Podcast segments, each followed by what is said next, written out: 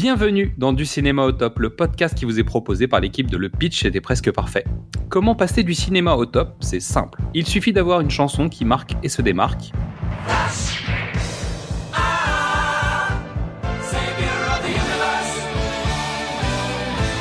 On a toutes et tous un tube dans la tête, une bande originale culte qui est dans notre playlist, et tout ça à cause d'un film.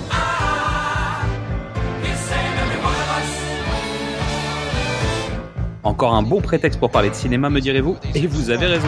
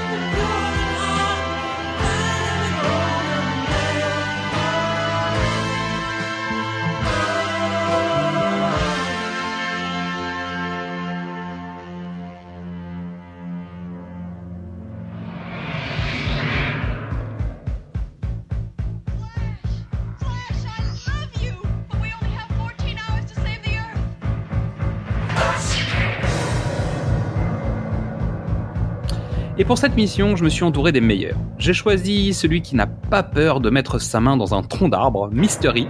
Allez, c'est parti, musique DJ. Bonsoir Mystery, comment ça va? As-tu bien révisé les coutumes locales arboriennes? Euh, non, mais je suis prêt à aller sur Citerea euh, sans problème. Bien joué. Donc après avoir fait un Rocky Balboa au mois de mars euh, et, et une sorte de pause un peu obligatoire au mois d'avril, a priori vu comment c'était lancé, euh, le Covid étant passé par là, coucou, Il est passé par ici aussi. et voilà, il est passé des deux côtés, donc on a eu un, un petit, un petit ralentissement de l'activité podcastique. Euh, nous lançons un mois de mai sous le signe de Queen. Car oui, nos prochains épisodes porteront sur le groupe anglais Mythique et une sélection de films dans lesquels nous retrouvons la musique de Brian May, Roger Taylor, John Deacon et Freddie Mercury. Movies Save the Queen. Ça te va comme nom ou pas? C'est pas mal ça. Ouais. Nous commençons les hostilités avec les aventures d'un joueur des New York Jets, Flash Gordon ah, himself. Voilà, voilà, c'est parti. On commence avec le, on commence avec le, le, bah, le, le haut du sapin. Tu vois, celui qui On brille. On le fait chronologiquement. C'est. On le sait, tout le monde va vouloir euh, écouter ce qu'on a à dire sur Highlander, Ah bon? sur Wayne's World. Ah bon? Est-ce qu'on va parler de Wayne's World et Highlander ou est-ce qu'on, on fait des contre-pieds et finalement on va, on va faire Flash, on va faire Ted. on va surtout pas parler du reste? Plus- Plus un film secret sur lequel euh, on se bat parce que euh, j'en ai découvert un autre et Ouais, il y a des ne veut pas en parler. Si, on va en parler, mais on n'est pas obligé de le Mais faire. comment... commençons par le premier. Allez, Allez, ta première fois avec ce film, Mystery. malheureusement trop tard. Je je l'ai pas vu au cinéma, je l'ai pas vu en VHS, je l'ai vu aucune idée, mais j'avais plus de 20 ans. Tu vois, c'était juste, eh, il faut que je comble mes lacunes sci-fi.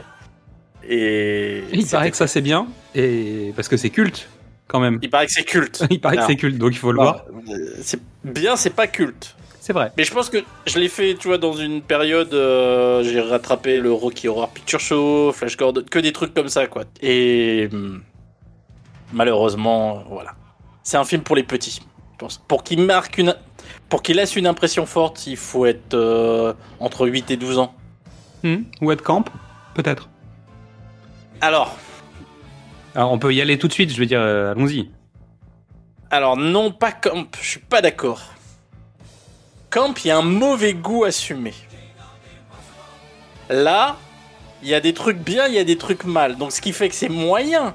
Donc, qualitativement, on est au niveau de Camp. Mais Camp, c'est assu- assumé. Là, C'est un choix volontaire, c'est ça que tu veux dire? Voilà, Là, ils ont, pas, ils exactement. ont pas complètement tout fait exprès. Il y a une esthétique qui est, qui est voulue, il y a un humour qui est voulu. Tu vois, Camp, c'est euh, John Waters. Oui. Voilà. Non, mais Dino, il a ce côté-là, en fait. Il, a un Dino peu ce truc. euh, Dino a ce truc. Mais on, on va rentrer plus dans le détail du projet parce qu'il a été quand même assez compliqué à mettre en place. Bah, c'est un projet produit par Dino De Laurentiis, donc en général, ce dont on entend le plus parler, bon, on, on y revient.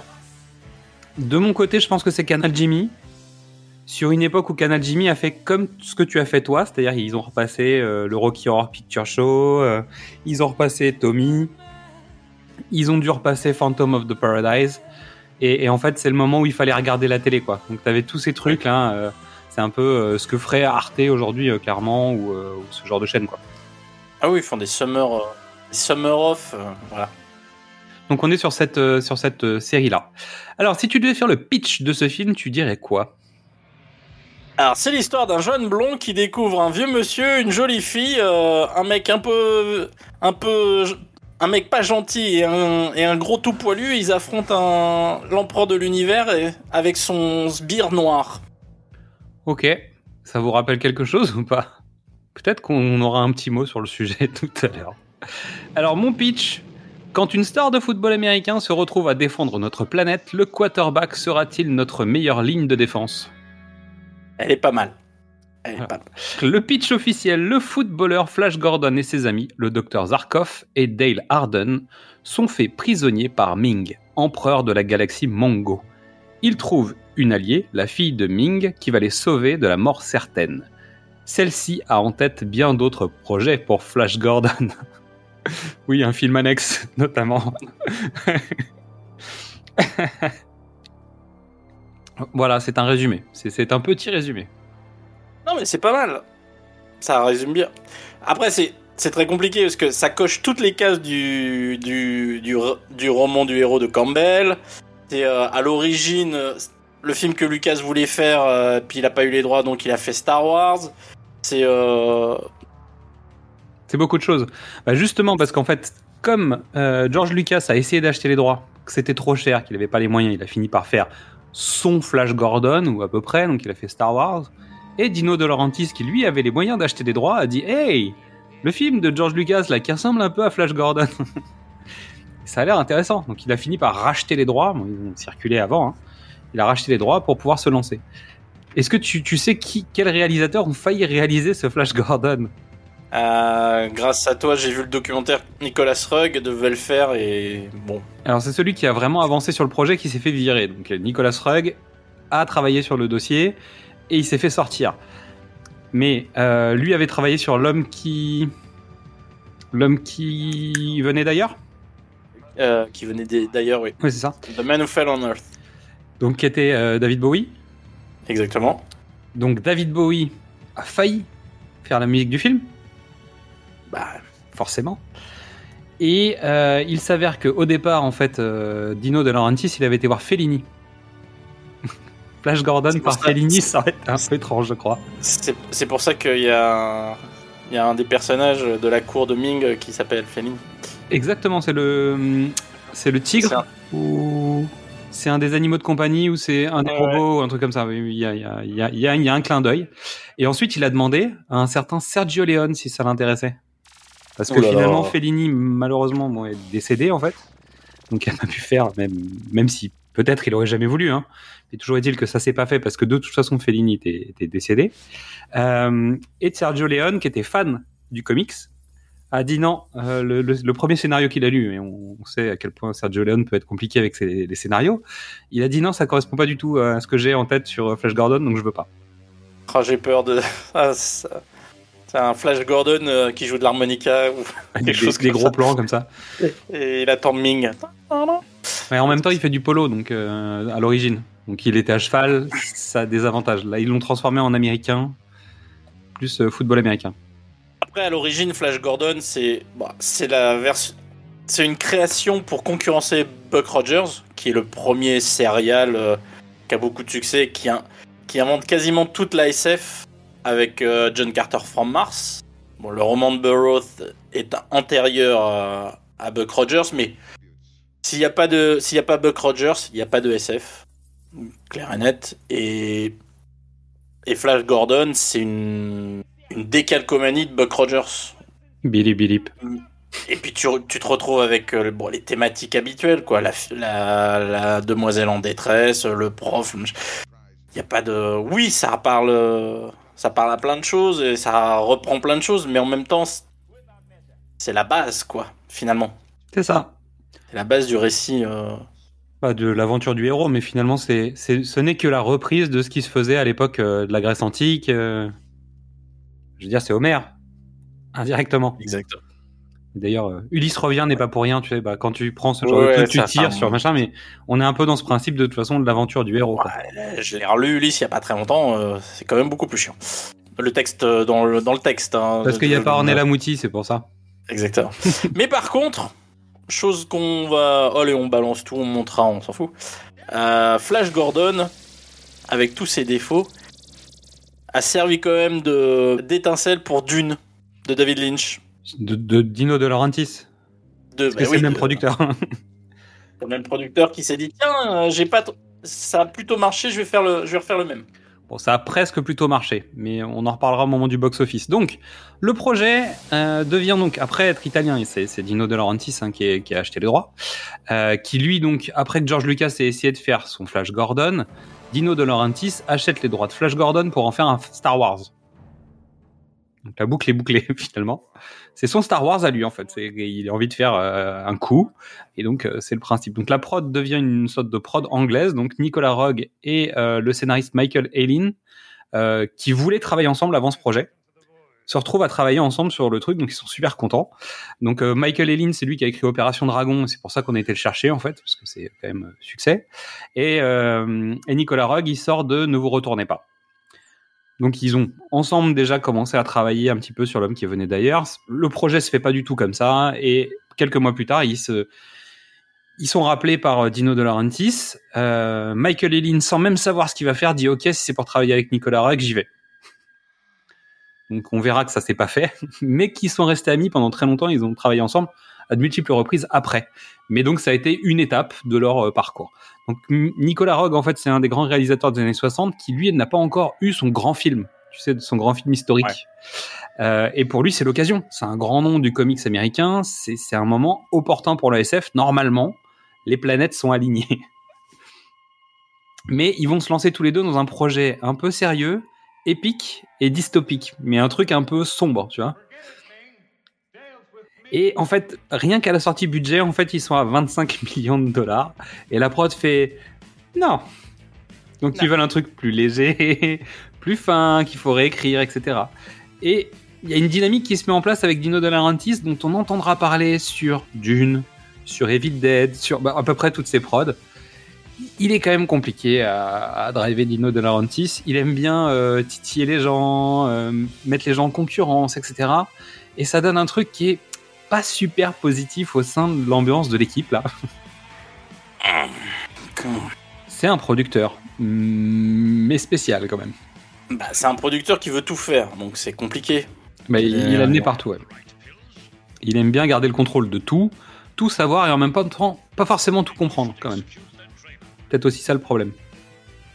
Petit exemple, par exemple, quand on lui propose Queen, il sait pas qui est Queen. Il dit c'est quoi les, les reines là? Je sais pas ce que c'est. Voilà. Donc il est, il est compliqué. C'est- comme ça. Euh, donc après quelques mois de travail, donc sur les designs, sur les costumes, sur les décors, bah, je veux dire sur le scénario, etc., etc.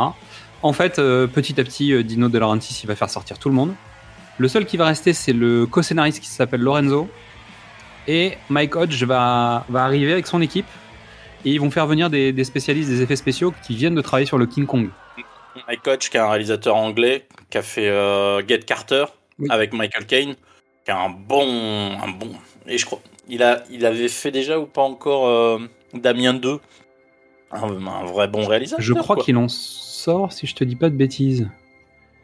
On en reparlera peut-être tout à l'heure, mais euh, oui, c'est ça, la malédiction Omen 2, il, il date de 78. Donc il sort de la malédiction 2, et c'est ça qui fait venir sur le projet à ce moment-là.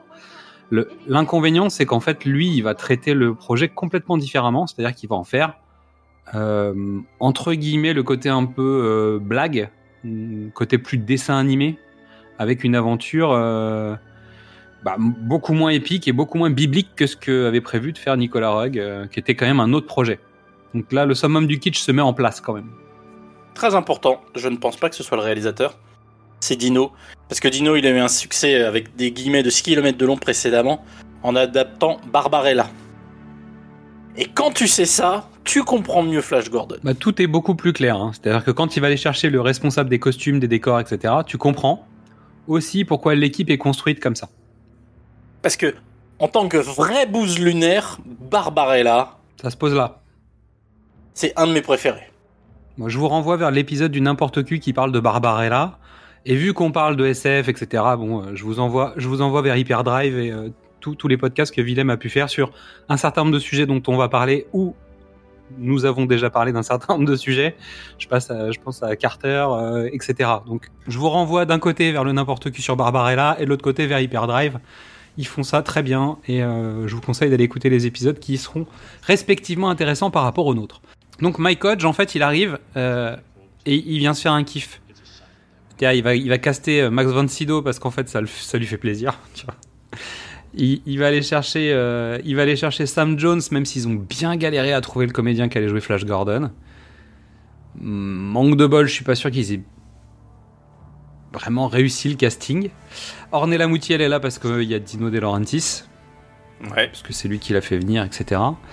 Euh, lui, il a jamais fait d'effets spéciaux.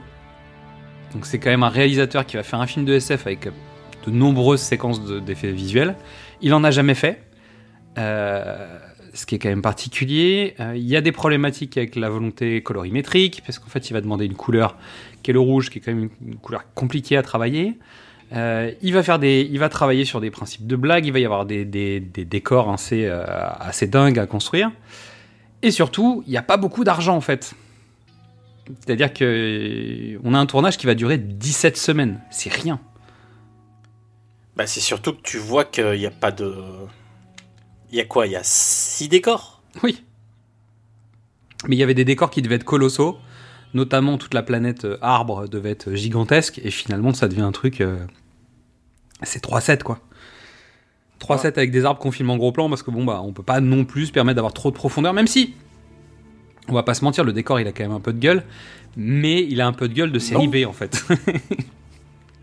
Ah, je te rappelle que euh, un an plus tard, euh, Luc atterrit à Dagoba. Hein. oui. Rien à voir. Ah bah rien à voir, c'est sûr, c'est sûr. Là tu, tu vas chez Rolfin James Bond, euh, bon bah c'est pas pareil, tu vois. C'est comme ça. Le chef op, Gil, Ta- Gil Taylor, en fait il déteste le décor du château euh, parce qu'en fait tout est rouge, donc c'est c'est compliqué à éclairer quoi. parce qu'en fait euh, il faut, il faut balancer quand même sur On ce genre de décor. C'est c'est le, c'est le truc qui a le plus de gueule du film. Ah bah c'est le truc qui bouge pas. Et puis c'est surtout, pendant des décennies, tu vas pas avoir un décor aussi rouge. Parce qu'en fait, Ah on oui. sait qu'il faut pas avoir ça. Il a que lui qui a ce truc. Et finalement, quand tu rénoves le film par cycle technique, à chaque fois, tu insistes bien sur le fait que la couleur doit rester la couleur. C'est-à-dire qu'il faut quand même que ça balance. Et la version 4K sur laquelle euh, on a travaillé, elle est quand même. Elle est magnifique. La resto Elle, est impeccable. gueule, hein. Studio Canal sait, euh, sait travailler. Ils ont toujours les bons studios. Danilo Donati, donc le responsable des costumes, on peut quand même dire qu'il a bien bossé. Et des décors. Et des décors.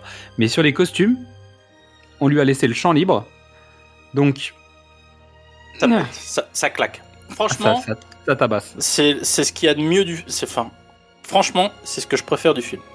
Et il y en a dans tous les sens. C'est-à-dire que vraiment, euh, chaque personnage a un costume. Je veux dire, il y a un boulot de titan. Après, est-ce que c'est suffisant? Est-ce que c'est. euh, finalement, est-ce que c'est justifié, pas justifié? En tout cas, les costumes apportent le lore Et finalement, en fait, on se retrouve à la cantina dans certaines scènes, tu sais, comme dans Star Wars où tu as des personnages dans tous les sens. Là, c'est les costumes qui font le job. Il n'y a pas vraiment de, de Ah bah. maquillage, euh, etc. En revanche, il y a vraiment des ethnies, il y, a des- il y a des factions, tu vois, les, des, des personnages qui viennent de différents mondes, qui se retrouvent dans une même pièce, et on a vraiment l'impression d'être euh, bah, à la cantina. Enfin, tu Ah vois, d'avoir une espèce de voyage euh, en un la- seul point. C'est de la caractérisation uniquement par les costumes. Et ça brille. C'est-à-dire que le costume de Max beau. von Sydow fait 35 kilos, ce qui fait que bon bah on le filme très vite. Et je ferai pas trois prises, c'est ça? Bah si, mais en fait faut attendre une pense- heure à chaque fois le temps qu'il Oui. se, tu vois, compliqué le pauvre. Les robes des filles sont impeccables. euh, Non, mais vraiment, la direction artistique est inventive. Oui, voilà, ça c'est le bon terme, bravo. Ils ont un budget limité et ils vont au bout de ce budget. Franchement, pour le coup, C'est vrai qu'on peut pas leur reprocher ça. Après, en fait le problème il est plus sur un peu la réalisation qui est quand même assez basique. euh, En termes de mise Oui, en scène, il y a pas grand chose quoi. Bah, il fait il fait des plans quoi. il fait des plans. C'est c'est pl- c'est- c'est plan-plan, oui. c'est plein mais t'as peu de travelling, t'as peu de, t'as peu d'inventivité. euh, C'est un réel des années, des années 60. Il fait un truc propre. Mais on- peut-être parce qu'il a l'intelligence de se dire, j'ai pas les moyens, j'ai pas le temps. On va, on fait au plus simple. Et c'est aussi pour ça que je disais tout à l'heure qu'il n'avait pas l'habitude de faire des effets visuels. Donc résultat, il est quand même dépendant des équipes techniques euh, qui vont faire des effets spéciaux, quand même. Même s'il n'y en a pas des tonnes, il y en a suffisamment. Et ensuite, il y a des décors, il y a des costumes. Bah, tu les filmes. Voilà, point barre. Ouais. Est-ce que tu as besoin de autre chose?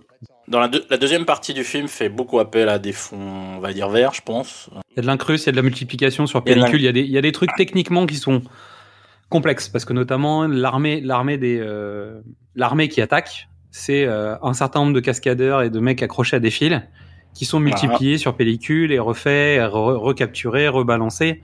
Donc il y a quand même de- du travail de post-production. À l'ancienne, hein, en analogique. hein. Mais il y a du travail de post-prod.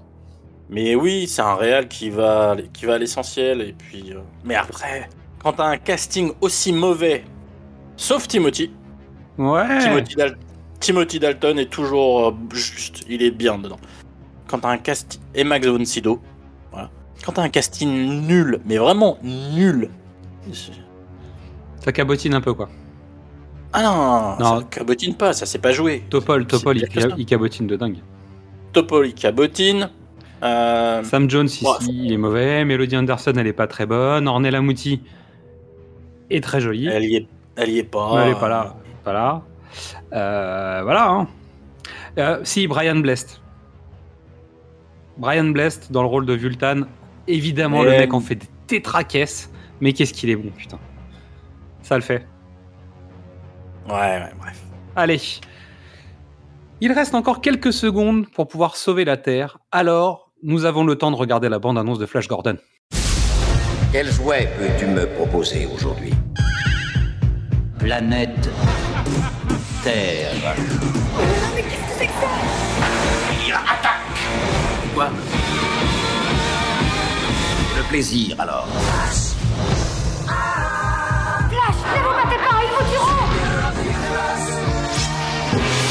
Faisons équipe pour le supprimer.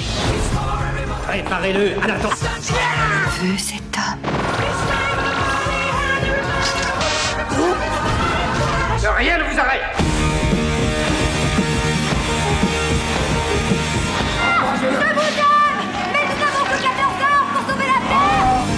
Flash Gordon est toujours vivant. Don est encore en vie.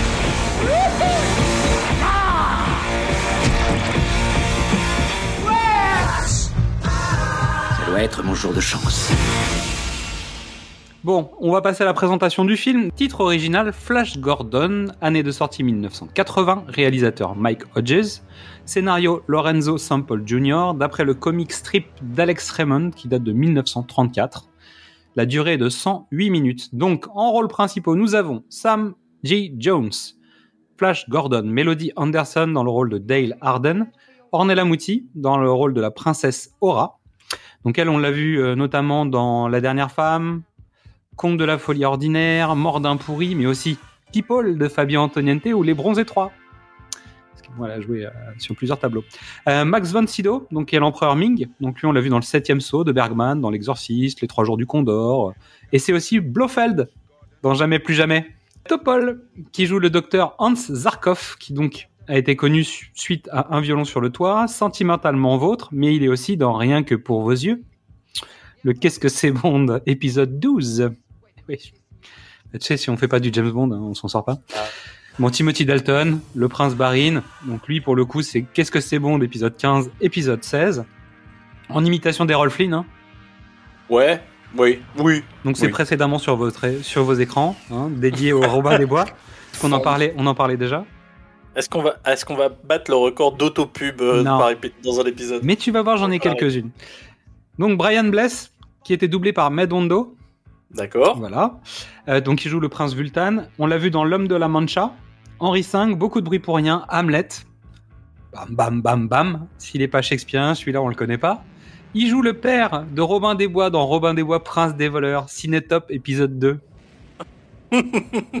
Et il fait aussi la voix de Boss Nass dans le Star Wars épisode 1. Et dans le casting, il y a deux autres personnes qui sont rigolotes. Il y a un certain Robbie Coltrane, qui est l'homme sur le terrain d'aviation. C'est-à-dire que le mec ouvre une porte, point barre. C'est au tout Ah. début. Donc lui, on le connaît parce qu'il a joué dans James Bond, GoldenEye et Le Monde ne suffit pas. Et ensuite, il y a un certain Kenny Baker qui joue un nain, Ah bah tiens. Forcément. Euh, en fait, c'est, je, je, je dis pas ça comme ça, c'est parce que c'est comme ça dans le casting, d'accord? J'ai pas, j'y suis pour rien. Et c'est R2D2 dans Star Wars. Évidemment. Donc la musique est signée Howard Blake et Queen. La production est signée Dino De Laurentiis. Pourquoi Howard Blake? Parce qu'en fait, Dino était tellement pas sûr que la musique, la, la musique lui plaisait pas. Donc il a fait venir quelqu'un pour composer de la musique par-dessus Queen. Ça s'entend parfois. Il y a des beaux moments, il y a des, il y a des jolis mélanges. Euh, la résurrection de, de Flash, par exemple. Mais Movie T'as la- Save the Queen, on verra que parfois le compositeur et Queen travaillent plus en harmonie quand même. Oui, Après- que on est quand même d'accord que la musique de Flash Gordon est assez euh, expérimentale. Non, non, non. C'est pas le grand orchestral, on est d'accord, hein, parce qu'il a pas les moyens. Bah, c'est la volonté Euh, aussi hein, de Queen, hein, de, de montrer Oui. qu'on peut faire un- une sorte d'opéra rock, tu vois. Mais c'est juste que on est quand même loin d'un. Bah, tu été- sens que ça a été saucissonné aussi et qu'il a dit non, ça je veux pas, ça on met autre chose, ça je veux pas. Finalement, Queen c'est le, le thème du film et euh, la fin. Et puis euh, mixé avec les extraits, bah, tu vois, c'est quand même un truc, euh, c'est particulier quoi. Même. Donc Sam Jones, que on connaît principalement pour Flash Gordon, puisque sa carrière euh, se limite à peu près à ça. Beaucoup d'apparitions dans du B et du Z. En 2012 et 2015, il fait son retour dans Ted et Ted 2 grâce à Seth MacFarlane, qui est donc a créé un personnage qui est sans doute une partie de lui-même, hein, puisque Mark Wahlberg et Ted sont méga fans de Flash Gordon. Et donc il le rencontre en soirée, et donc Sam Jones revient euh, sur le devant de la scène. Donc Melody Anderson est comédienne américano-canadienne et elle fut remarquée dans Le roman d'Elvis, le, film, le, le téléfilm de John Carpenter avec Kurt Russell. Ok. où elle jouait Bonnie. Donc elle tourne principalement à la télévision. Euh, elle fait des films allant du B au Z aussi. Et elle a arrêté sa carrière à 40 ans pour se consacrer à sa famille. Zad. Voilà. Zad. Oui, elle avait plus de rôle. trop jeune. C'est la fille de Manimal. J'avais pas noté ça parce que je me limite C'est la film. fille de Manimal. Bah, c'est la fille qui est martyrisée par Manimal. Hein C'est le, c'est son amour. C'est. euh, Je ne la connais que pour ça. Donc je vous renvoie vers le son de la crypte, euh, qui donc parle très bien de, de- de- des séries qu'il faut absolument plus jamais regarder jamais, parce que c'était de la merde. Donc- Mais si, ça va vite. Il y a six épisodes. Oui, ça va très vite, mais c'est aussi pour ça qu'il n'y a que 6 épisodes, je te rappelle. Ah, Manimal, mon dieu. Euh, donc Mike Hodge, qui est né en 1932, qui a débuté sa carrière à la télévision, qui réalise des documentaires et qui l'aideront à se faire remarquer avec un premier film noir interprété par Michael Caine, La loi du milieu, en 1971. Donc Michael Caine qui l'aide à produire son second film, qui s'appelle Retraite mortelle, en 72, qui est un hommage au cinéma bis, tiens, comme par hasard. Euh, et ensuite, il part à Hollywood, tourner une adaptation d'un roman de Crichton, qui s'appelle L'homme terminal. Déjà, Michael Crichton est déjà là. Tu sais. Ah oui, non, mais Crichton, il est là depuis les années 70. Puis hein. ensuite, il, donc, il fera euh, Malédiction 2, dont on a déjà parlé. Et, et finalement, en fait, euh, il va se faire sortir du, du tournage par Don Taylor. il finira pas à la malédiction 2. C'est pas grave, après il ira donc euh, sur Flash Gordon et ensuite il ira un peu la- au cinéma, un peu à la télévision, mais il fera plus rien de notable après les années après, après Flash Gordon. Notre ami Dino, Dino De Laurentiis, producteur italien. J'ai fait, un, j'ai fait des morceaux choisis, mais j'en ai quelques-uns. Eh, Hein. Donc, c'est un des moteurs de l'explosion du cinéma italien à l'international après la, la- la guerre, en fait. Il a produit ou coproduit plus de 500 films. Il y en a 38 qui ont été nommés aux Oscars. Donc, le mec a quand même un CV de producteur. L'air de rien, quand même. Euh, donc, morceaux choisis donc La Strada de Fellini, La Bible de John Huston, Danger diabolique de Mario Bava, Barbarella de Roger Vadim, on l'a dit, Cosa Nostra de Terence Young, l'autre parrain, hein, l'autre version du parrain qui est sortie en parallèle, Terence Young, James Bond, tout ça.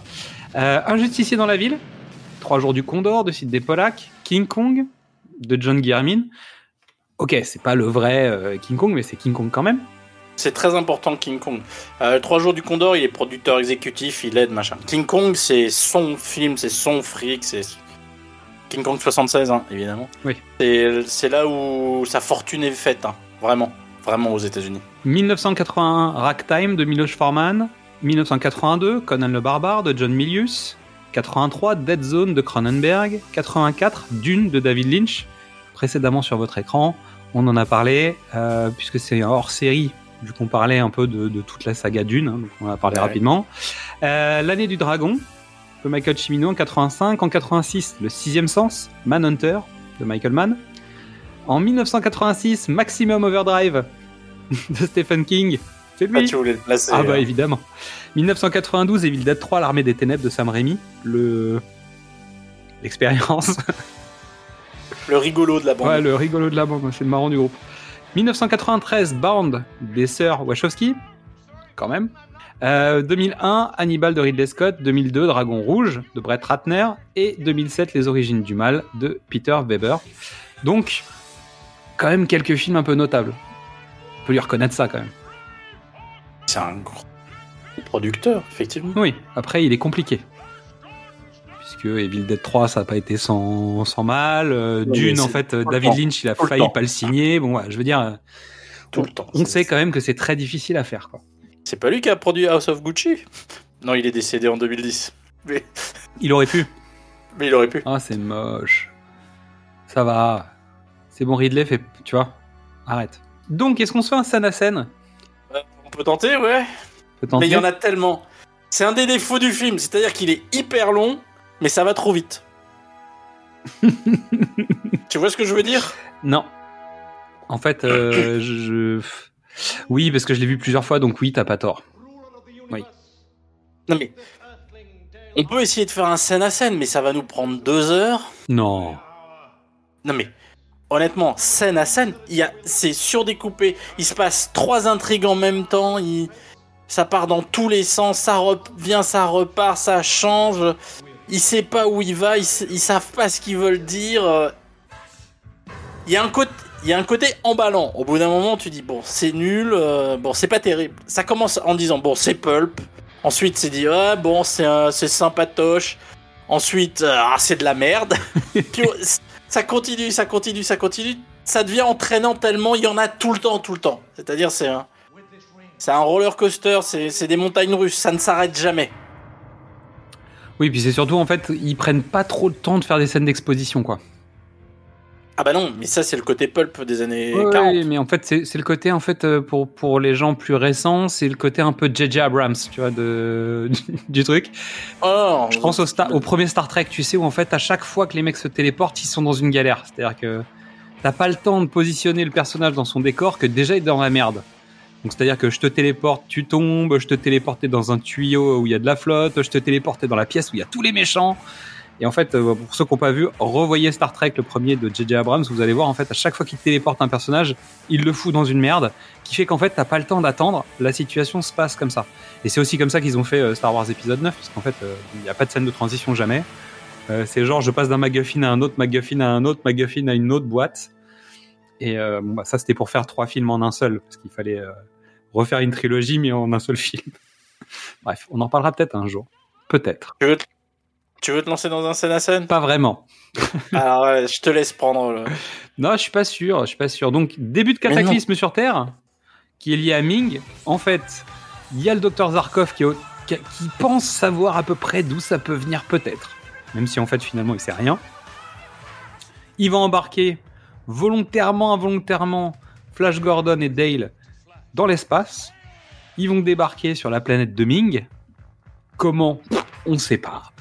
Euh, résultat, ils vont se faire arrêter et là va commencer le bazar puisque Ming il est, bien intéressé par Dale, elle Dale elle est très intéressée par Flash Gordon, Ornella Muti elle est très intéressée par tout euh, ce qui concerne à peu près son arrière-train.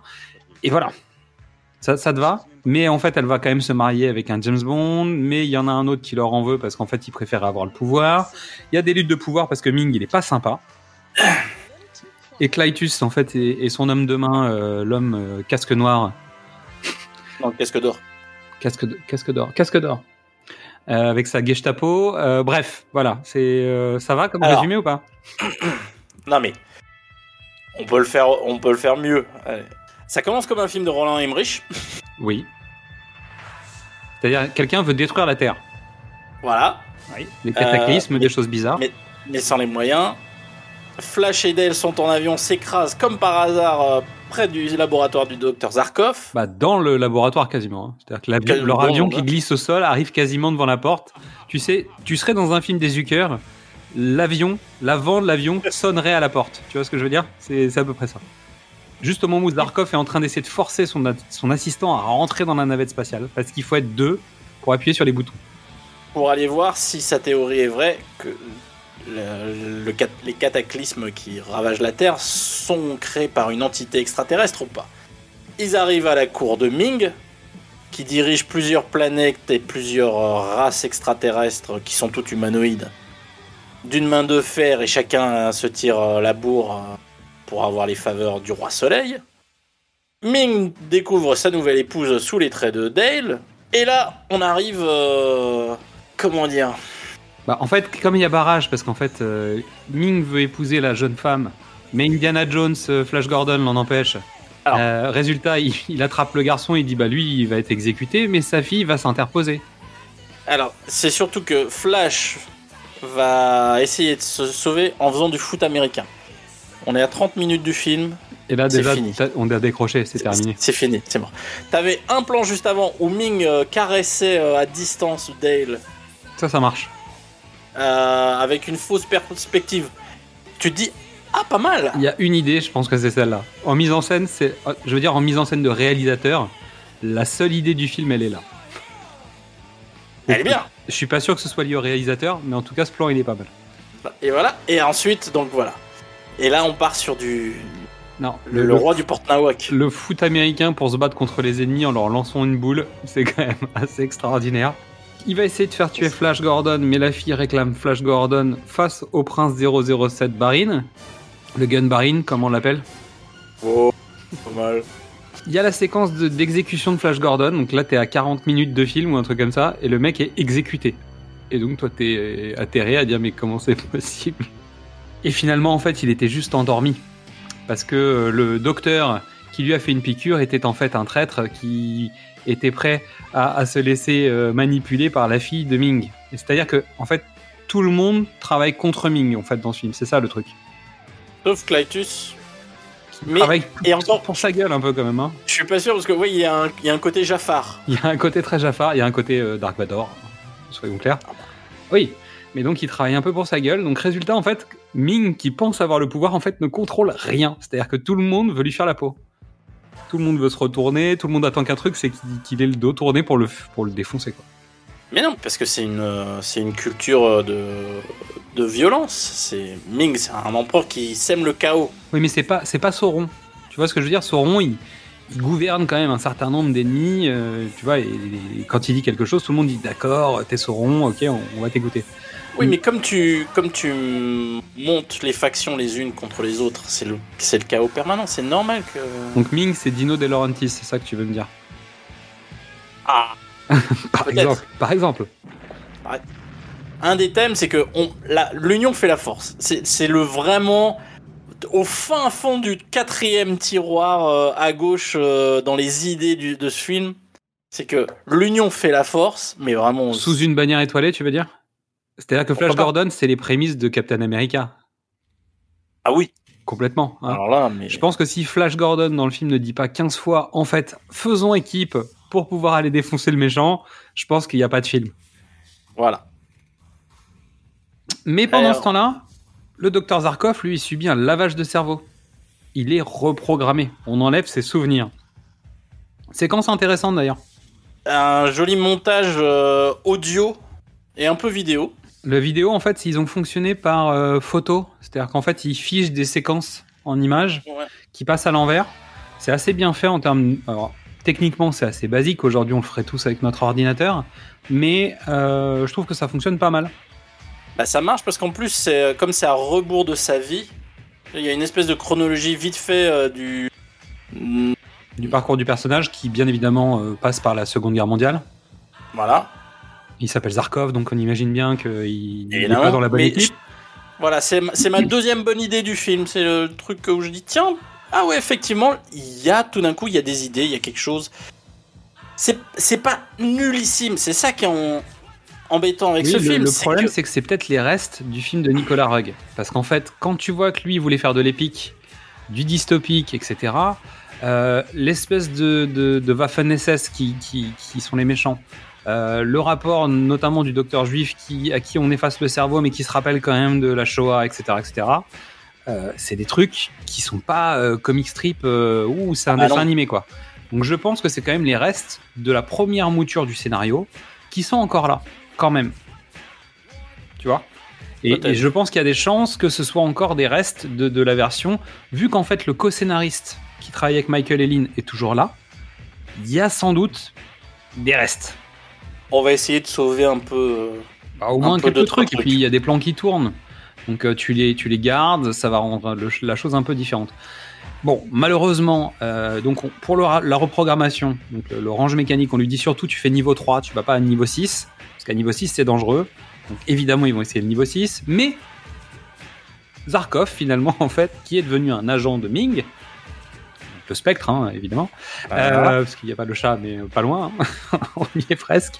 Finalement, Zarkov a réussi à contrer le lavage de cerveau que l'on a Ouais, vu. hein. C'est-à-dire qu'on a vu euh, le, le Beautiful euh, Mind euh, se nettoyer, tu vois.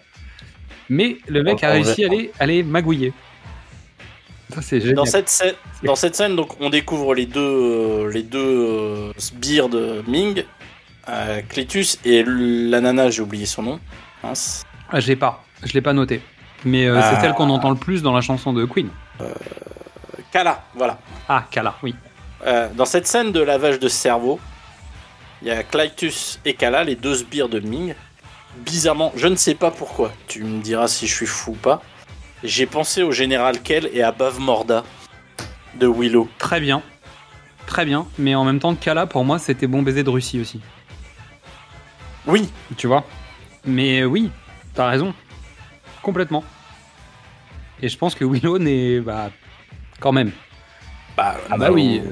Willow, c'est le Star Wars de la fantasy, il s'est pas Oui, fait oui, chier. non, George, non, mais- bon. Ce que je veux dire par là, c'est qu'il y a aussi, euh, il y a aussi un peu du vu le temps en fait. euh, tu vois, dans certains des personnages, bah, objectivement, il y a un peu de ça. Donc oui, oui, je pense que c'est une sorte de Flash Gordon euh, Star Warsisé. euh, Non, mais je pense que voilà, il a, il a fait son Flash Gordon euh, médiéval fantastique. Quoi. Exactement. Ça, ça, ça me va. Je valide. Donc pour le, pour la suite. Euh, on- attends, on en est où Parce qu'on fait tellement n'importe Euh, quoi. Zarkov s'est lavé le, cer- a eu le cerveau lavé. Oui. Mais pendant ce temps-là, là- Aura, elle a pris Flash, tu sais, elle lui a sauvé la vie. Donc la fille de Ming a pris Flash et elle l'envoie sur la planète de Barin. Donc euh, là où il y a Alors. euh, James Bond. Avant, ils partent en navette et on va le dire tout de suite, c'est ma scène préférée.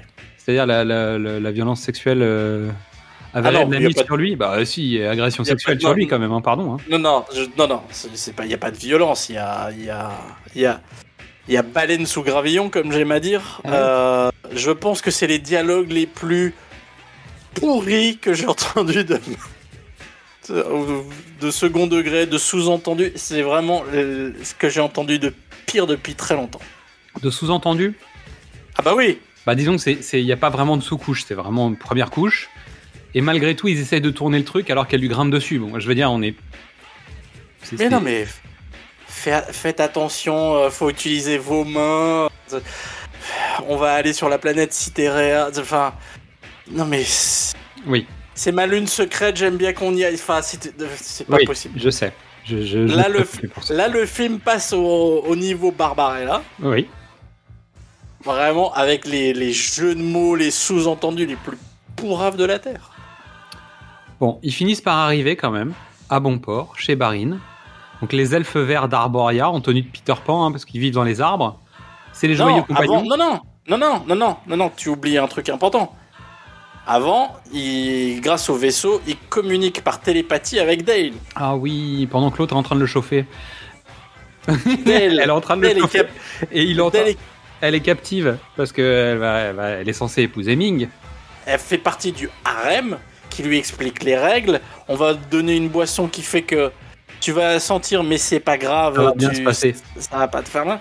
Donc elle est co- contactée par télépathie par Flash Gordon. Elle lui explique la situation. Il fait Bah, t'as qu'à faire semblant. Moi, on me l'a déjà fait le coup. Ça marche. Et surtout après il fait Hmm, qu'est-ce qu'elle est bonne celle-là Et elle dit de quoi tu parles de qui? Et l'autre il fait oh oh bah en fait faut que j'arrête la télépathie parce que là ça dérape. Et là tu te dis ah ouais Mais quand même on est on est bien on est bien. Donc, euh, Dale s'évade, elle. Et alors, je crois que c'est la plus mauvaise scène en, en plus du Super Bowl, du, du football américain. Elle a l'évasion de Dale toute seule, mais c'est. C'est horrible. Parce qu'en fait, elle récupère un, euh, donc elle, elle élimine un garde, elle récupère un fusil, elle commence à tirer sur les autres. Jusque là, en gros, c'est la princesse Leia, bon, qui donc Ah ouais, mais pas dans- du tout ce personnage n'a pas du tout été préparé comme ça. hein. C'est-à-dire qu'à aucun moment tu t'attends à ce qu'elle soit de ce- cet acabit-là. Et surtout, juste après, elle va faire du kung-fu. Voilà. Voilà. Mais juste dans cette scène, c'est-à-dire que ça ne reviendra plus jamais. Et elle est journaliste. Elle est journaliste Ouais, quand ouais. même. non, mais ça, c'est pas grave. ça. C'est pas la première fois. Euh, Ça, ça, ça, ça arrive. Mais là, pour le coup, c'est vraiment. Ça tombe du ciel et ça reviendra jamais. Voilà. C'est. T'as l'impression que c'est un retake. Tellement ça a l'air con et tombé du ciel. C'est pas bête. C'est un décor où la caméra elle tourne autour de murs et machin, etc. Trois, trois figurants. C'est dire, tiens, là, on est il y a un moment de mou. Mettons. non, mais tu sais, ça sent, le, ça sent le plan où les mecs se sont dit, mais en fait, on l'a jamais vu s'échapper. Tu sais, le projet qui dérape tellement que le mec fait, mais attends, mon montage, elle était dans la, elle était dans la chambre, puis à un moment, elle est dans la cuisine, tu vois. et entre les deux, il s'est passé quoi? On fait des retakes et on la met là-dedans. Aïe, aïe, aïe. Donc, on découvre que Zarkov va l'aider, euh, puisque Zarkov est donc l'agent de Ming encore jusqu'à maintenant. Il récupère Dale, il est censé l'emmener, et là, il la regarde et il fait, hey, ils croient qu'ils m'ont lavé le cerveau, mais en fait, ça n'a pas marché. Excuse-moi, je te coupe. Parce que avant, il y a, avant ça, après l'évasion, euh, il y a Zarkov on- on- qu'on retrouve qui a le cerveau lavé. Et ensuite, l'in- c'est le, le- le passage d'une pour moi. Lequel? On est, euh, à- on est avec Barin. Oui, on est avec Barin, on est sur une planète, il y a une bestiole dans un arbre, Here is the Mind Killer. tu, tu, mets, tu mets ta main dedans, Voilà, et d'un seul coup, tu vas avoir la lumière ou pas. exactement. Ouais, d'accord. Non? Oui, oui, ça, oui. Après, honnêtement, non, alors, mais et là c'est le plus mauvais jeu de mots, enfin le, le plus, et là c'est le plus mauvais sous-entendu. On arrive, il y a des gros coups de bâton, on entend des jeunes hommes qui hahan. Euh, tu te demandes ce qui se passe, et t'as Ornella Mouti qui fait J'adore l'initiation. Non, non, non, non. Là, moi, mon, mon corps et mon cerveau ont lâché là. Je fais ok, d'accord. Allez, Ah, moi, j'étais parti, j'étais parti, en fait, euh, mon cerveau a dit, bon, les gars, je vais aller voir un autre film. il s'est barré au moment du foot américain, je te le dis. Ça fait un moment qu'il est parti. hein. Il n'y a plus Oui, non, mais il a plus trop. Non, mais il y a un moment donné, t'es brisé, tu fais ah, ça va être un film nul. Et puis là, t'arrives, c'est ah oui, c'est vraiment un film nul, on peut s'amuser. Donc Zarkov et Dale sont attaqués par le peuple volant. les marrons, je les ai appelés parce qu'en fait ils ont tous des couleurs.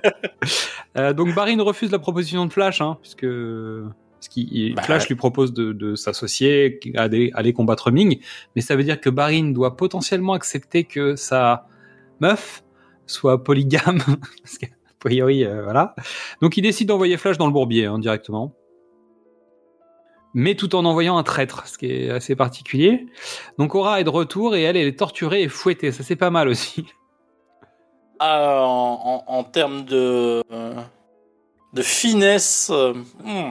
Et donc son père est au courant, mais il laisse Clytus la, la fouetter, en fait. Voilà, il a décidé que c'était comme Voilà. ça. Donc Barin cherche un, un moyen de respecter sa parole auprès d'elle.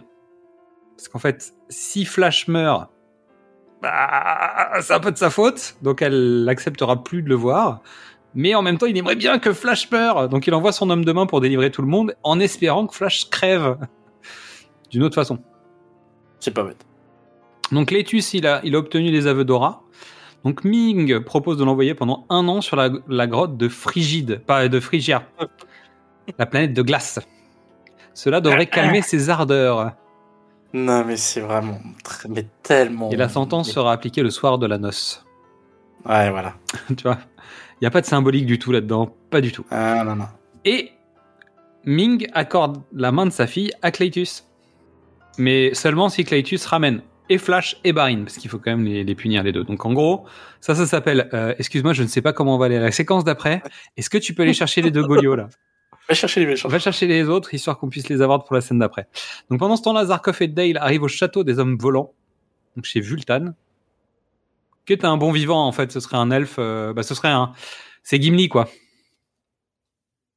Oui, hein? C'est pas un elfe. c'est un, c'est Oliver Reed jeune aussi. Tu vois, le- Ouais, ok.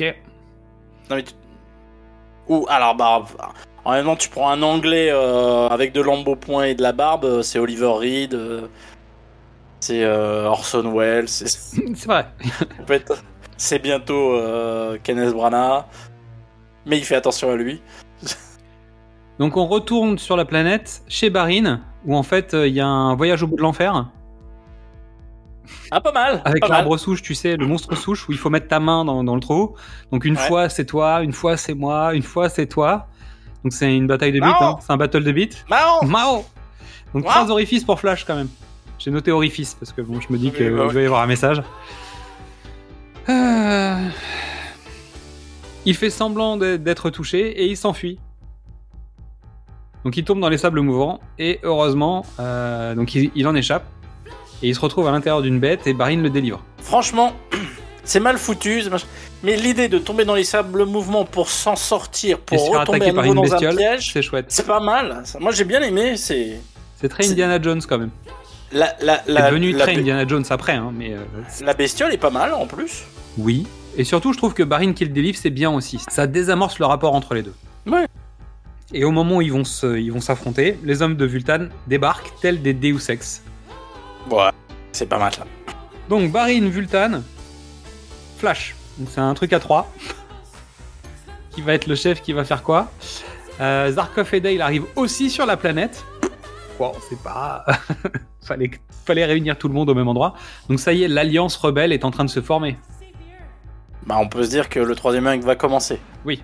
Vultan lance un combat à mort entre Flash et Barin. Donc il les met sur une plateforme qui bouge. Mais en fait, la plateforme, elle bouge pas. Physiquement, elle bouge pas, la plateforme. C'est la caméra qui bouge. La plateforme, elle Ah, bouge si pas vraiment. Non. En fait, t'as un premier. En fait, le- le- la plateforme en elle-même, c'est un décor. T'as un plan qui est monté avec Ah un ouais plan à, à l'arrière. Et en fait, c'est la caméra qui bouge sur le plateau et les comédiens qui jouent. Et, et en fait, c'est euh, c'est un assemblage de plans. C'est un Pas trucage. mal. C'est pas Je mal. l'ai pas vu. C'est un trucage. Je l'ai pas vu. Ça se, Bon, voit, je- ça se voit par moment quand Barin essaye de. Tu sais, quand il y a des interactions avec le décor à l'arrière, tu sens que c'est pas tout à fait en même temps. Parce qu'en fait, c'est des- c'est c'est une projection, tu sais, de. Bah, c'est deux pellicules, quoi, montées l'une avec l'autre. Ok. Bon, en même temps, je suivais pas des masses à ce Oui, à moment-là, ce mais moment-là, t'es plus vraiment là. En plus, bien évidemment, comme dans tout méchant de James Bond qui se respecte, même si on n'est pas dans James Bond, il y a des pics qui sortent du sol et qui blessent les héros. Oh là là l'air de rien, j'ai vu un ou deux plans où tu sens qu'il y a un, il y a un, il y a un Tekos derrière qui baisse euh, les Pousse plans parce que ouais, parce que sinon- il y a Sam Jones qui tombe et tout d'un coup le pic il fait hop hop hop on se cache oh là là abîme, abîme pas mon acteur toi Oui, sachant que la blague, c'est que Sam Jones, quand même, euh, ils ont pas trouvé de cascadeur qui faisait sa taille, parce qu'il fait quand même 1m91, donc il est quand même colossal, le gars. Donc ils ont pas trouvé de cascadeur euh, pour jouer Sam Jones, donc en fait, bah, il se, ça se voit il se fait ses propres cascades. Et surtout, Sam Jones avait une espèce de tendance à aller se foutre sur la gueule tous les soirs euh, après les tournages. Et donc, résultat, les maquilleurs passaient euh, beaucoup de temps à juste maquiller la soirée de la veille. Voilà, voilà. Puis Sam Jones a fini par faire une, euh, une grève. Bah, Il s'est barré, il est reparti aux États-Unis, il a pas fini le film. C'est-à-dire que c'est une espèce de doublure qui a terminé le truc et quelqu'un qui a doublé une partie de ses postes synchro. Donc c'est un imitateur qui a fait ses postes synchro.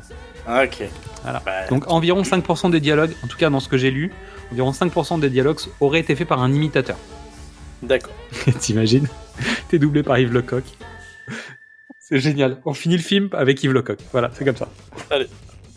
Donc, évidemment, au moment où ils vont s'entretuer, bah, il y a attaque des méchants.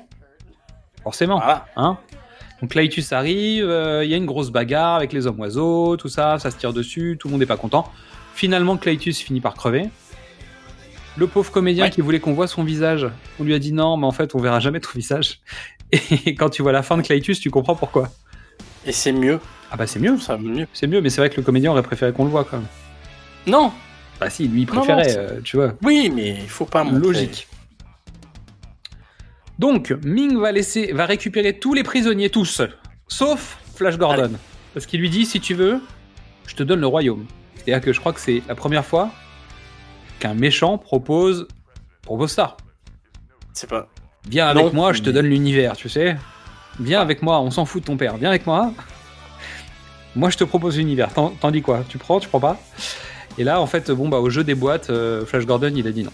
Donc, euh, il, il refuse pour sauver la Terre. Voilà, son, son objectif, c'est juste de sauver la Terre. Ah oui, parce qu'il faut le dire. euh, Bon, le film le dit pas, hein, mais. non, pas euh, vraiment. Mais la, la Lune va s'écraser sur la Terre, là. Il, il leur reste euh, très peu de temps. Je crois qu'il reste 14 heures au moment où on sait à peu près. euh, Tu vois, il y a genre. euh, C'est pas encore là, mais ouais. Il y a un Moonfall, quoi. Ah, Ah, c'est intéressant. Donc, Flash est laissé alors que Ming détruit la planète, mais par magie, Flash tombe sur un véhicule pendant que les maquettes explosent. Et là, c'est ça qui est magnifique, puisque dans une cité pour hommes volants, il tombe sur un véhicule. Qui vole. Ce qui veut dire que les, les Vultanes sont hyper progressistes, puisqu'ils pensent aux, aux hommes qui sont handicapés ou qui ont des problèmes. Exactement. aussi, hein. Ils ont des Vespa de l'espace. C'est bien. Hein, c'est pas mal. Donc, pendant que Dell règle ses comptes avec Aura sur la planète, donc hashtag baston de meuf, hein, quand même. Euh. Pas longtemps. Ça, ça commence pas mal, et puis ça finit en pillow fight, Ouais. en, en bataille Et d'oreiller. puis après, ça finit par, tu sais quoi? Je vais t'aider. Aura file un poison à Dale au cas où. Mais je, Mais je on sait pleure pas. vraiment. On sait pas, on sait pas d'où elle le sort. tu sais. C'est genre la meuf, elle a, tu sais toujours sur elle du poison. Ouais, parce qu'en plus, elle a été prisonnière, donc elle a été fouillée, donc euh, ouais, non, ouais, mais ça n'a aucun sens. ça n'a aucun sens. Ces trucs tombent du ciel tout le temps. Donc Flash arrive enfin sur la musique de Queen avec des, des extraits audio de la chanson. Ouais, on, va, on va passer des petits extraits là. Donc sur son Vespa de l'espace, il se fait cartonner hein, par la base, mais il s'en sort quand même. hein. Et on envoie un énorme vaisseau à sa poursuite, mais il est avec les hommes oiseaux. Et là, euh, en fait, on, on est sur une espèce d'opération tonnerre Moonraker, tu vois ce que je veux dire? Alors, je vais être honnête. Mais en pire. Moonraker est revenu régulièrement dans mon esprit. Oui, mais tu t'es toujours dit que, que c'était mieux, non? Je pense que c'est le film qu'on a le plus désingué, Moonraker. Oui. Je pense qu'on a été les plus sales sur celui-là. Et j'étais là, je fais, est-ce qu'il mérite autant de colère finalement, Moonraker? Ah bah par rapport à Flash Gordon Non. Mais en fait, ils sont pas tout à fait de la même période. Non, mais bon. Bah, ils sont tout à fait de la même période. Mais euh, Moonraker est meilleur quand même sur la scène de baston, même si ça reste complètement con. Opération Tonnerre reste le meilleur sur les trois. Ça te va ou pas? Ouais, on va dire ça. Euh, Mais on rigole plus. quand même. Ils vont attaquer le vaisseau. Ils vont attaquer la cité de Ming. Et là, il y a Vultan qui a la, la réplique du film. C'est quoi la réplique du film? Ah, tu l'as pas, tu l'as pas capté pas noté celle-là, vas-y. Donc Flash, euh, il capture le vaisseau qui est à la poursuite de Flash, etc. Et Flash euh, explique qu'il faut aller attaquer Ming, etc. Les Vultans disent Ah, euh, mais on va, on va être attendu, ça va être terrible, on va mourir. Et le, le chef dit Who wants to live forever? Tu veux dire que c'est une petite transition? Écoute, est-ce que dans le subconscient de Brian May, cette phrase est restée là Peut-être. Et t'aimes bien, t'aimes bien jouer avec ça quand même, hein? Non, mais c'est un- Je te rappelle que t'avais fait, t'as, fait une préparation paiement dans un autre épisode sur ce sujet. Mais oui, Oui. évidemment. Donc on verra plus tard. Mais- Non, mais c'est l'air de rien, cette réplique. Tu te dis, tiens, pourquoi elle reste, pourquoi elle ressort euh, six ans plus tard? Parce que déjà, c'est la thématique de Highlander quand même. Avant même que Queen n'ait idée du dossier, c'était le sujet du film. on, on en reparlera. on en reparlera peut-être. C'est l'heure du mariage. Donc Ming Dale se prépare. Ming ne tiendra pas sa promesse. Il va éliminer Barin et Zarkov. Oh, c'est étonnant. Oh, bah, c'est Il a terrible. menti. Donc Aura organise leur évasion. Flash et Vultan reviennent à la charge. Et le mariage commence au son du groupe de rock and roll. C'est un peu particulier comme mariage. Non, mais c'est la marche nuptiale euh, à la guitare de Brian May. version rock. Donc Flash va rester pour piloter, mais il risque sa vie. Mais il protège Vultan et ses hommes. Barin et Zarkov interviennent pour supprimer la salle de contrôle, et ça c'est bien. Hein Parce que Kala, elle va, Ah oui. elle va décéder là.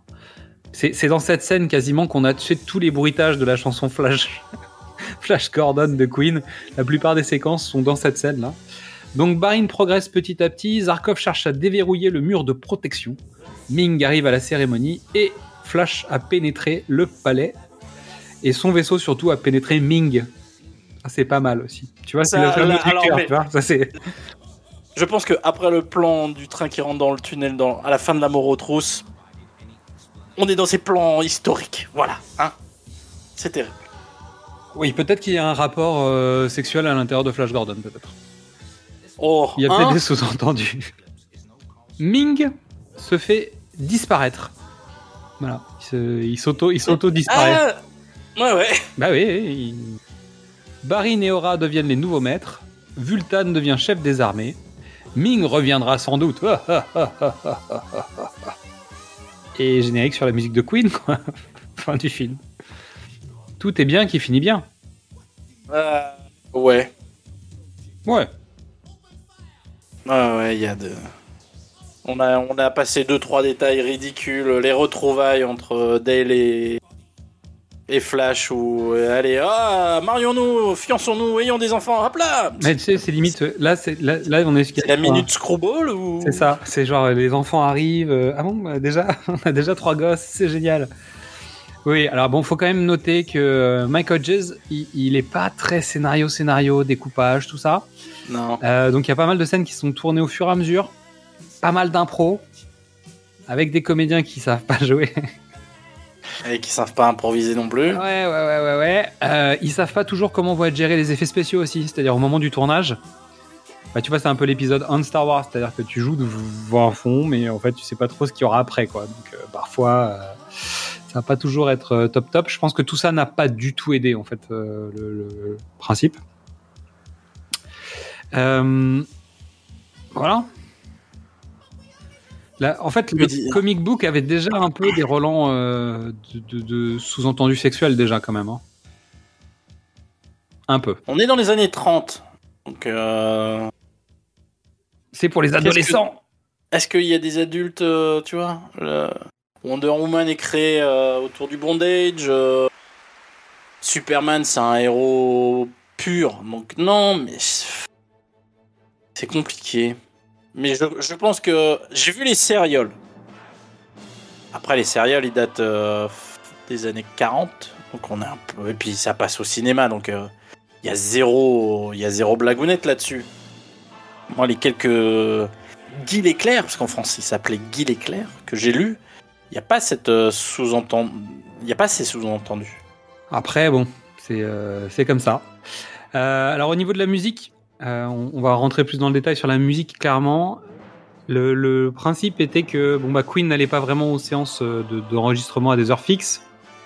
Bah, c'est un groupe de rock, quoi. Voilà, c'est ça. Donc, euh, en gros, ça commençait parfois au milieu d'après-midi, puis ça finissait le lendemain matin, surtout. euh, pas mal.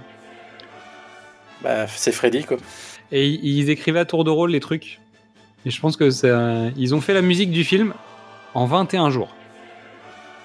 Ça va Alors, écrire à tour de rôle, c'est le fonctionnement de Queen. Oui. hein. Ils ont toujours fait ça. Chacun écrit ses chansons et les autres aident à réaliser la vision de l'auteur. Donc, euh, Jusque-là, ça va. ça me pose pas de problème. Alors, budget. Euh, finalement, donc les 25 millions de démarrage sur lesquels on avait dit non, c'est trop cher. hein. Donc on a 35 millions hein, de budget à la fin. Oui. Euh, box office 46 millions. Donc ça va à peu près, parce que bon, je pense que la promo n'a pas été euh, titanesque à ce point-là. Euh, et surtout, c'est un, c'est un film qui est resté dans la durée. C'est devenu un, c'est devenu un film culte avec les années. Mais c'est devenu. Écoute, il faudrait qu'on rencontre quelqu'un qui l'aime ce film. Bah, on l'aime ce J'en ai film. pas trouvé.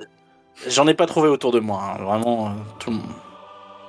Je pense que c'est vraiment un film que tu vois petit, qui te marque et euh, c'est.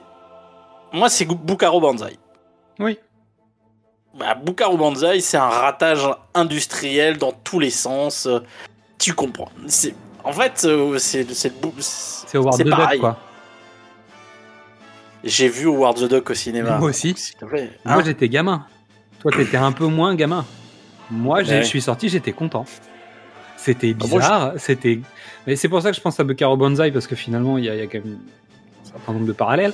Euh, je trouve qu'entre les deux, il y a des points communs. hein. Ah, mais c'est. euh, Euh, donc, les trois côte à côte, je pense qu'en fait, chaque décennie, il y a eu le sien. C'est-à-dire que. Il y a Flash Gordon, Ouais. ensuite il y a Bucaro Banzai, et ensuite il y a euh, Howard Duck. sauf que Bukaro Banzai, il est, il est fait avec euh, trois bouts de ficelle, pas d'argent et pas de, Oh, et pas de gros studio derrière. Tout de suite, voilà. Bon, bref, donc 27 millions aux États-Unis quand même, qui est plutôt pas mal. Bon, c'est un ratio, euh, c'est bon ratio en tout cas de l'époque. Euh, il a fait plus d'un million d'entrées en France. C'est pas mal, hein Et au niveau des récompenses, Saturn Award 1981, meilleur costume, Euh, oui, meilleur non, film de mais- science-fiction, meilleur acteur dans un second rôle. BAFTA 81, meilleure costume, meilleure musique, meilleur designer artistique. Ouais, c'est mérité. Euh, second rôle, je pense que c'est Max von Sydow. Ah oui, c'est une évidence. Très certainement. J'ai pas le nom, je suis désolé, mais. euh, Et Radzi Award 1981, pire acteur. Bah oui. voilà. Euh, donc, le meilleur et le pire en même temps, ce qu'on disait au début. hein. Non, mais c'est ça. hein. Bon résumé du film. Trois scènes à retenir. Ça, c'est dur. Bah, je- Moi, j'ai galéré. Moi, je les ai, moi, je les ai dit.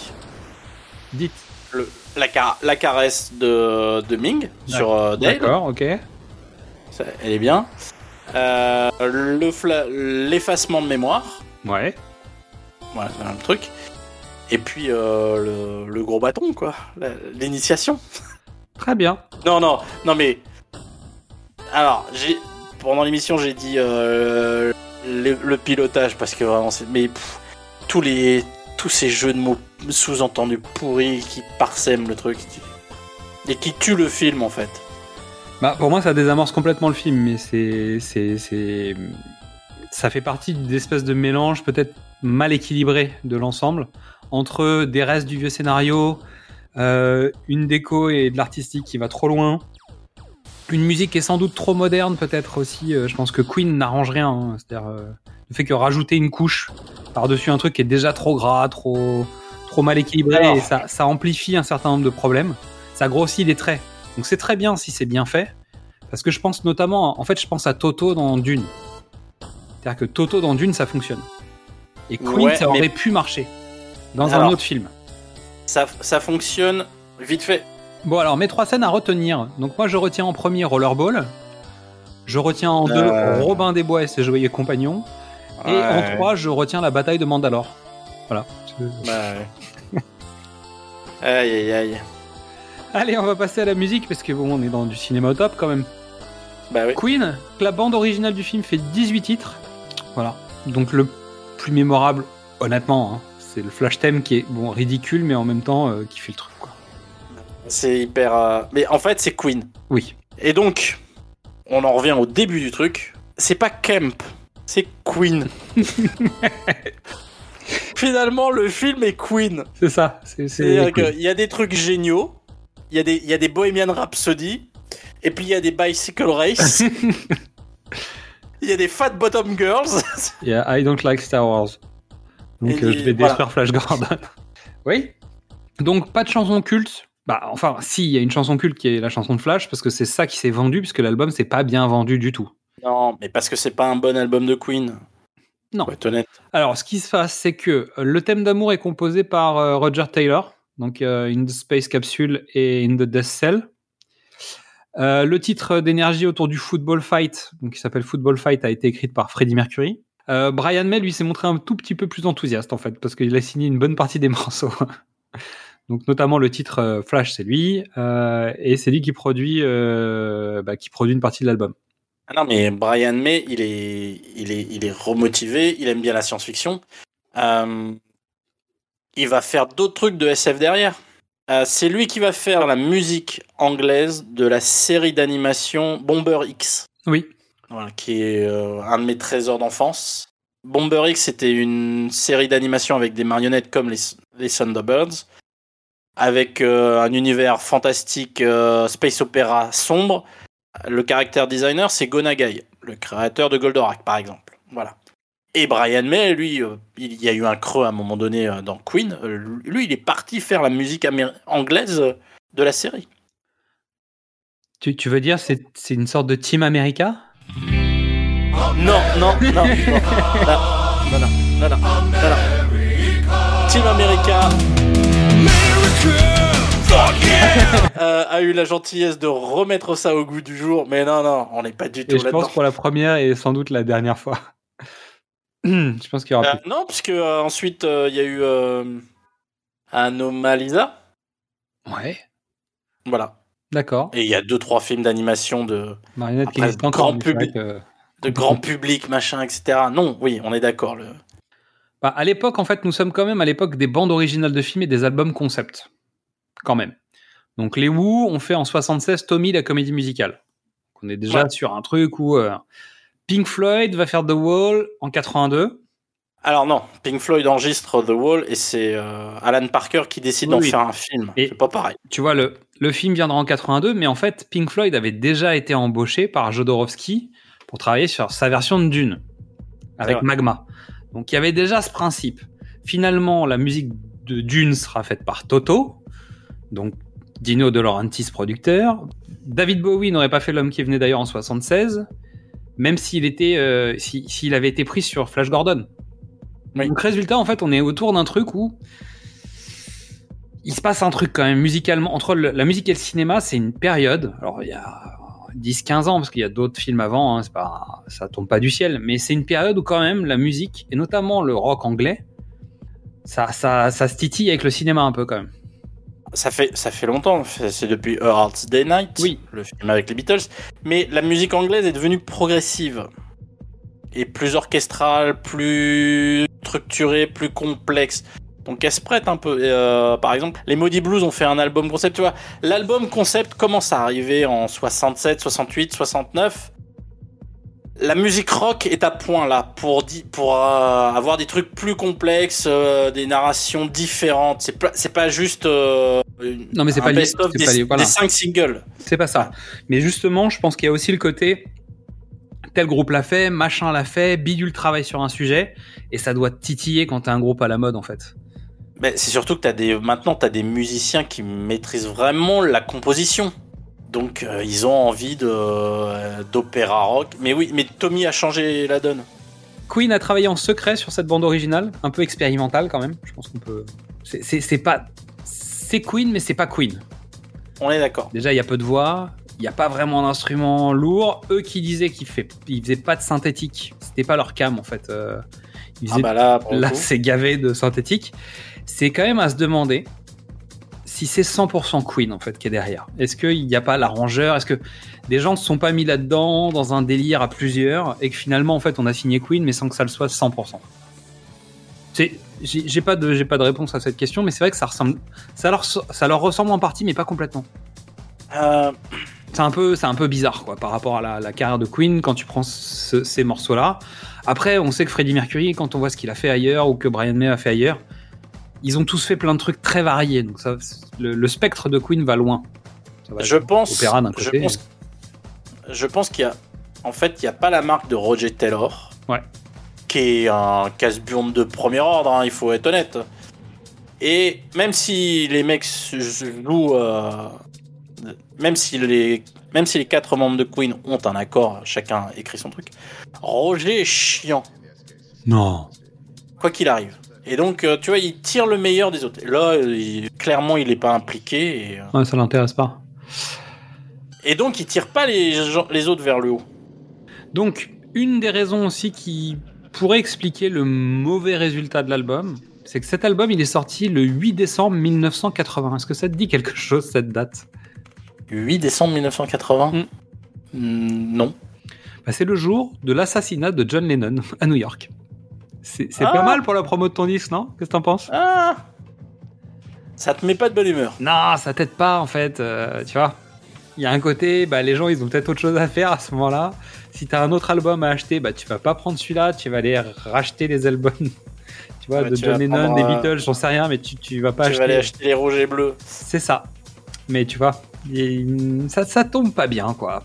Eh, pas de bol. Ben, donc, en tout cas, le- l'objectif du groupe à l'époque, c'était faire de la musique un peu de façon orchestre. Ils, ils avaient envie de montrer qu'un groupe de rock était capable de faire de la musique orchestrale. C'était ça leur délire, en fait. Mais ils avaient déjà fait des essais euh, sur d'autres titres. euh, bon, écoute. Et donc, ils voulaient valoriser un peu le film par la musique et pas faire de la musique posée. Tu sais, ils voulaient pas que la musique devienne le, le, le truc principal du film. Ils voulaient que la musique accompagne le film. C'est peut-être aussi pour ça qu'ils se sont mis euh, bah, pas avec les mêmes instruments, qu'il y a moins de, de voix de Freddie Mercury, etc., etc. Et qui sont mis en retrait finalement par rapport au film. Mais le titre, euh, le thème euh, Flash, haha, c'est.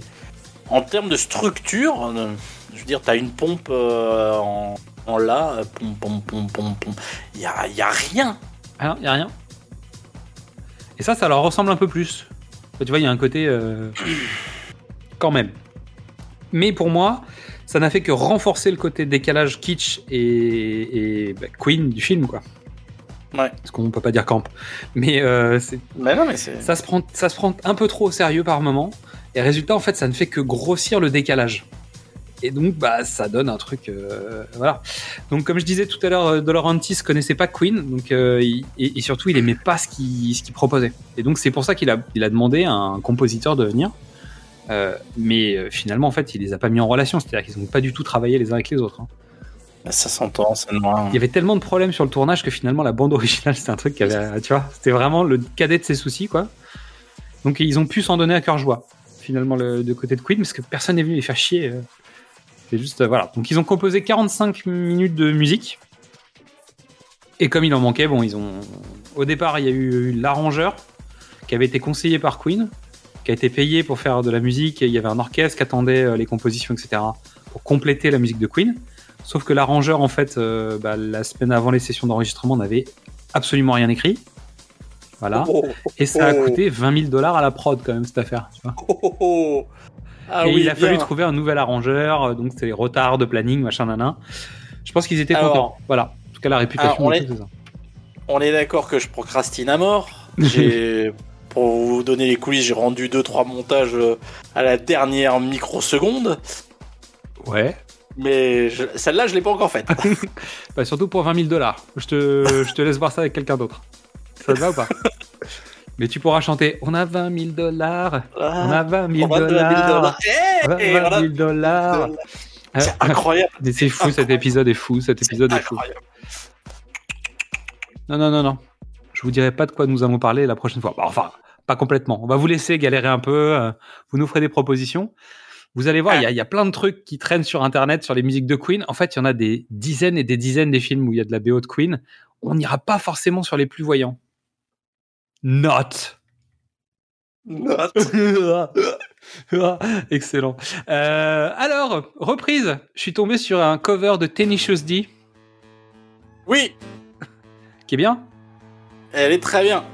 Comme d'habitude, vous savez qu'on tartine l'épisode avec des, des- des covers, etc.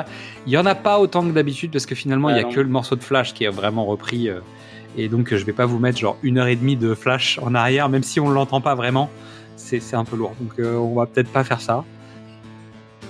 Est-ce que tu as des Ah trucs à rajouter sur, euh, sur ce premier volet de cette saga Movies Save the Queen? Enfin, Non, movies, non. movies Save Queen. Écoute, honnêtement, c'était pas une si mauvaise expérience que ça. Et je comprends qu'ils aient que Queen ait eu envie de, retenter l'aventure plus tard. Je pense que c'était distrayant. Bah, tu vois, mais. Comment dire? Je pense que le projet sur le papier, il fait envie. Euh, sans doute qu'à l'époque, ça a dû être un projet sympathique. C'est-à-dire que, bon, après, ils étaient peut-être pas dans les meilleurs. euh, peut-être qu'ils étaient sous substance régulièrement et que finalement, ils ont, vu un film qu'on n'a pas vu, tu vois, j'en sais rien. Mais euh, je pense que pour des gamins de l'époque, post-Star Wars, quand même, mais il y a un truc, y a un truc fun quand même dans ce film. C'est beaucoup plus coloré que Star Wars, tu vois, il y a un côté plus, euh, féerique. En fait, ouais, mais non, allez, on va pas se lancer dans un grand, grand débat euh, sur. Sur pourquoi euh, Flash Gordon c'est mieux que Star Wars? Non, mais on va pas y arriver surtout, donc euh, c'est pas la peine. Non, c'est pas ça. Non, mais c'est pas mieux. Mais avec l'expérience, tu vois les petits, les. Avec l'expérience, on voit à l'image euh, les films qui n'ont pas le budget de leur ambition. Oui. Par exemple, à l'adaptation, je pense comme ça à l'histoire sans fin. Exactement. Alors qu'il y a moins de budget encore, hein, je pense. Mais il y a un peu de ça, sauf que le projet se tient beaucoup mieux. Mais oui, mais tu vois ce que je veux dire? C'est un... c'est une histoire ambitieuse, c'est une histoire immense. Ouais, mais qui a pas, pas euh, les tout moyens de faire un gros truc. Quoi. Tout d'un coup, on le passe au tamis euh, du petit budget. Euh, Oui, mais avec une équipe intelligente. C'est-à-dire que la différence entre Flash Gordon et. euh, Les maîtres de l'univers mais exactement. Exactement. C'est-à-dire que, que oui, les maîtres de l'univers, c'est typiquement ça. C'est-à-dire que c'est Flash Gordon sans le flamboyant. Parce qu'il n'y a pas les décors, parce qu'il n'y a pas les costumes, parce que. t'as- En fait, on, on l'a évoqué, hein. il y a Flash Gordon, il y a Willow, il y a les maîtres de l'univers, et il y a euh, l'histoire sans fin. Et, et tu vois les différents curseurs. C'est-à-dire que les maîtres de l'univers, c'est fauché, point barre. C'est-à-dire qu'il y a une velléité de faire un truc titanesque, mais avec 4 francs. Du côté de chez Dino de Laurentiis, il y a de l'argent, mais en fait, tout n'a pas été mis au bon endroit. Oui. Tu vois? Le casting, il est pas bon, mais les décors et les costumes, bah, notamment les costumes, sont. sont c'est c'est magnifique. C'est-à-dire que vraiment, c'est c'est- c'est du, du super boulot, quoi. Euh, ça me rappelle aussi le Dune de Jodorowsky. En fait, quand tu écoutes le projet de Jodorowsky, euh, on, on a, on a fait un hors-série dessus, mais Jodorowsky, jamais il fait son film. Bah, je veux dire, surtout, c'était mieux qu'il le fasse jamais, en fait, son film.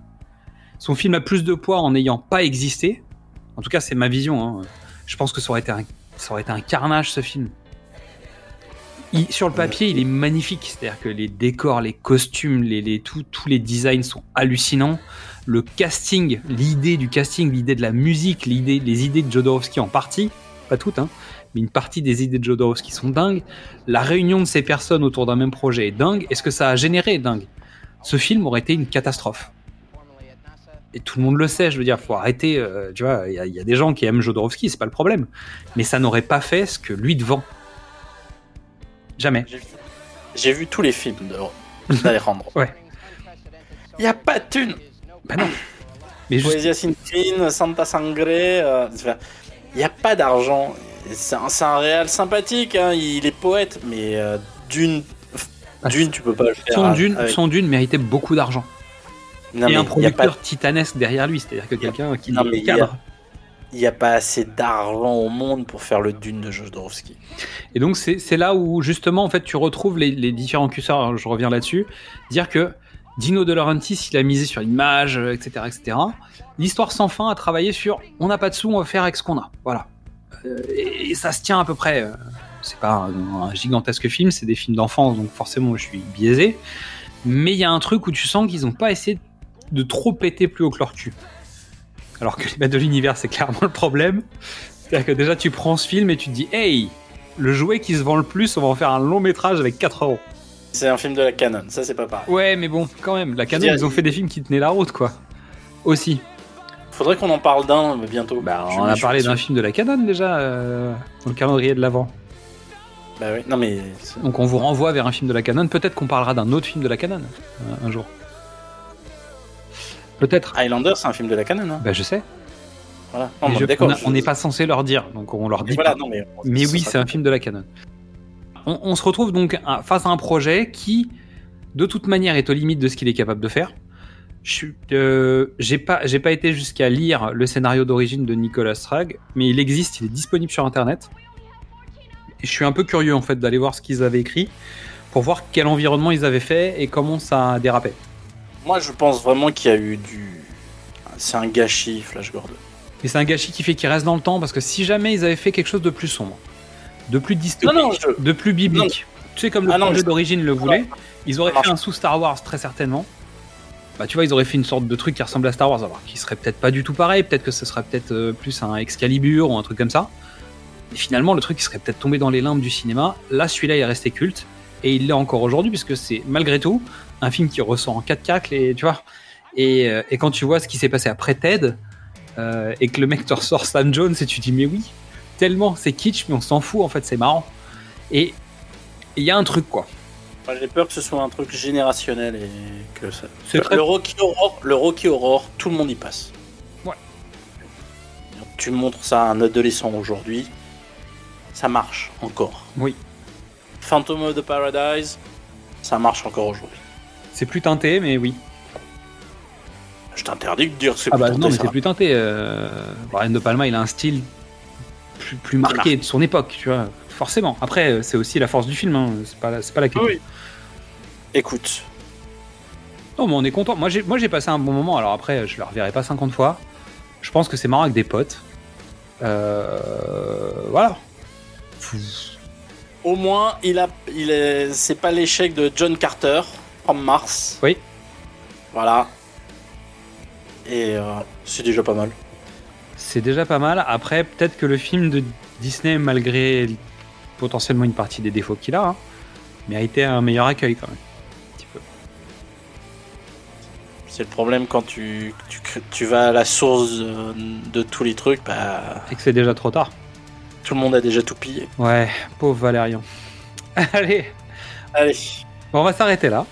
Donc merci à toutes et à tous pour votre écoute. Vous l'avez compris, nous ne faisons que commencer nos podcasts dédiés à Queen au cinéma. Movies Save Queen. Et en attendant, vous pouvez découvrir ou redécouvrir tous nos formats. Du cinéma au top, précédemment sur vos écrans, Qu'est-ce que c'est bon, les films de l'avant et les films de l'amant. Vous pouvez nous retrouver sur Facebook, Twitter, Instagram et TikTok pour venir discuter avec nous et plein d'autres choses. Comme nous l'avons fait pour la saga Rocky, nous ferons un tirage au sort quelques jours après la fin des films autour de Queen. Pour pouvoir participer, il vous suffit de vous inscrire à notre newsletter sur notre page Ocha. Le pitch était presque parfait et vous retrouverez le lien sur nos différents réseaux sociaux. Euh, nous savons que quelqu'un a reçu une magnifique assiette Rocky Balboa. Ah, elle était belle, moi je la trouve super. Grâce à pas moi qui l'ai choisi. Non, mais elle est superbe, elle est superbe. Très content. Et, euh, et voilà, on a fait un heureux. Ou une heureuse. Non, on a fait un euro. Un- un Alors euro, après, euh, peut-être que c'est pas lui qui en profite, hein, mais en tout cas, euh, c'est un gagnant hein, qu'on a eu, mais euh, c'est un euro. Et pour sur ce, on vous dit à très bientôt dans vos oreilles. Toup, toup, Ciao. toup,